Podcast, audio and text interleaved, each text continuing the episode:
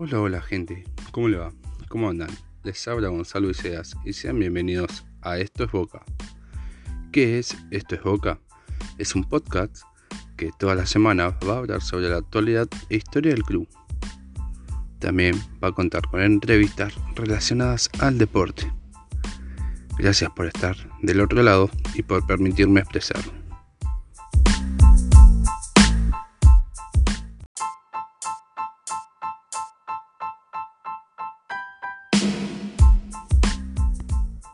Muy buenas tardes y sean bienvenidos a Esto es Boca.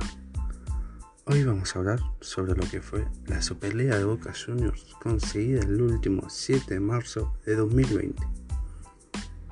Esta Superliga va a ser difícil de olvidar para el hincha ceneice, ya que en la última fecha le terminaron arrebatando el título al club millonario. Vamos a repasar esta Superliga que arrancaba el 28 de julio de 2019, con Gustavo Alfaro como técnico. Partido 1, Boca empataba con Huracán, con mayoría de suplentes, ya que debía afrontar a Panaraense por Libertadores. En la fecha 2, Boca visita Pardonato. Ganó 2 a 0 con una gran actuación de Tevez y el Toto Salvio. En la 3, Boca venció a los en la bombonera por dos goles contra cero.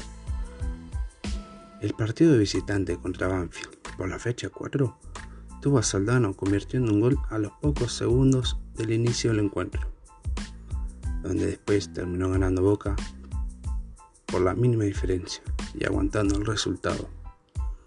El 0 a 0 en la quinta fecha frente a River fue un punto que terminó siendo muy importante para la Superliga conseguida de Boca. Fecha 6. Boca le gana a Estudiantes de La Plata por la mínima. En la 7 visita San Lorenzo y le gana por 2 a 0. Encuentro que recordamos porque el Senense les gana categóricamente. En la jornada siguiente, Boca empieza a demostrar un bajón futbolístico, que significó el empate versus News, el triunfo ante Defensa y Justicia con un gol de Carlos Tevez, donde Boca había jugado muy mal. Después vinieron dos derrotas consecutivas. Derrota con Racing en la bombonera y después contra Lanús en la fortaleza. Luego, Boca se levanta con la victoria 5-1 sobre Arsenal de Sarandí en la bombonera. Después hubo un 0-0 Marrete donde fue muy defensivo contra el conjunto de Heinze en la fortaleza. 2 a 0 contra Unión de Santa Fe. 1 a 1 contra Argentinos el 30 de noviembre. Partido que se recuerda porque ambos conjuntos venían peleando el torneo. Y también por la vuelta de Juan Román Riquelme a la bombonera. Después de ese encuentro, Boca juega contra Central de visitante. Último encuentro de Alfaro, pierde Boca 1 a 0 y termina el 2019. Día de elecciones en Boca, el 8 de diciembre, termina ganando las elecciones Jorge Amora Meal, que tiene a Juan Román Riquelme como vicepresidente segundo y se hace cargo del fútbol y elige a Miguel Ángel Russo para hacer la pretemporada y ser el nuevo DT de Boca Juniors. En el 2020, en su primer encuentro, Boca arranca de nuevo empatando la Superliga contra Independiente con un 0 a 0 donde Boca termina jugando gran parte del duelo con 10 hombres tras la expulsión de Izquierdos. Boca tiene que ir a visitar a Talleres, el duro Talleres en el Kempes. Boca gana por 2 a 1. Boca después de este partido tuvo un antes y después, porque empezó a ganar confianza y empezó a tener un gran nivel futbolístico. Luego de la victoria contra Talleres, recibe Atlético Tucumán, donde también lo vence por 3 a 0. Visita Central Córdoba y lo golea 4 a 0. Recibe a Godoy Cruz y lo golea por 3 a 0 en la bombonera. Después tiene que ir a jugar contra el Bravo Colón en Santa Fe.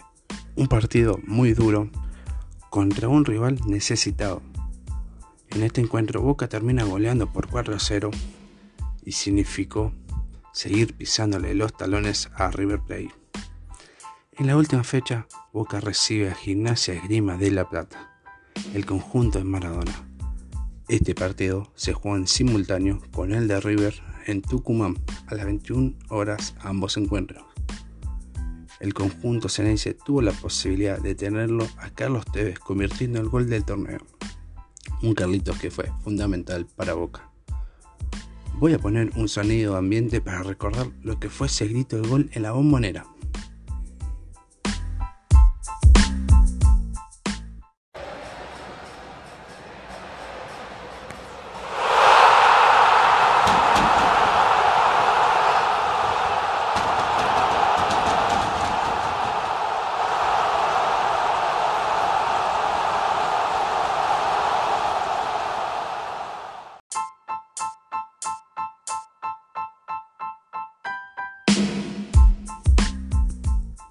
¿Cómo olvidarnos de ese gol? El Carlitos Tevez. River iba empatando en Tucumán. Había comenzado perdiendo el conjunto de Gallardo, pero luego lo pudo empatar. Con el resultado que se va en Tucumán, Boca era el campeón. Boca debía ganar y esperar que el conjunto misionario no haga lo mismo. Repasemos el momento en el cual se enteraban en la bombonera que River había empatado y Boca con el gol de Tevez era campeón.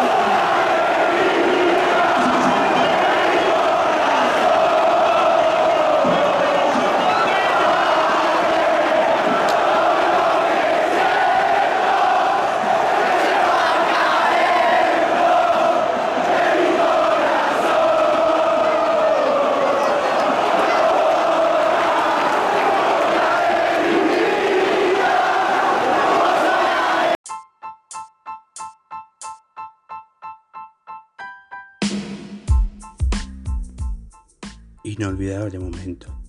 Boca campeón. Gracias por escucharme. Soy César Gonzalo y esto fue. Esto es Boca.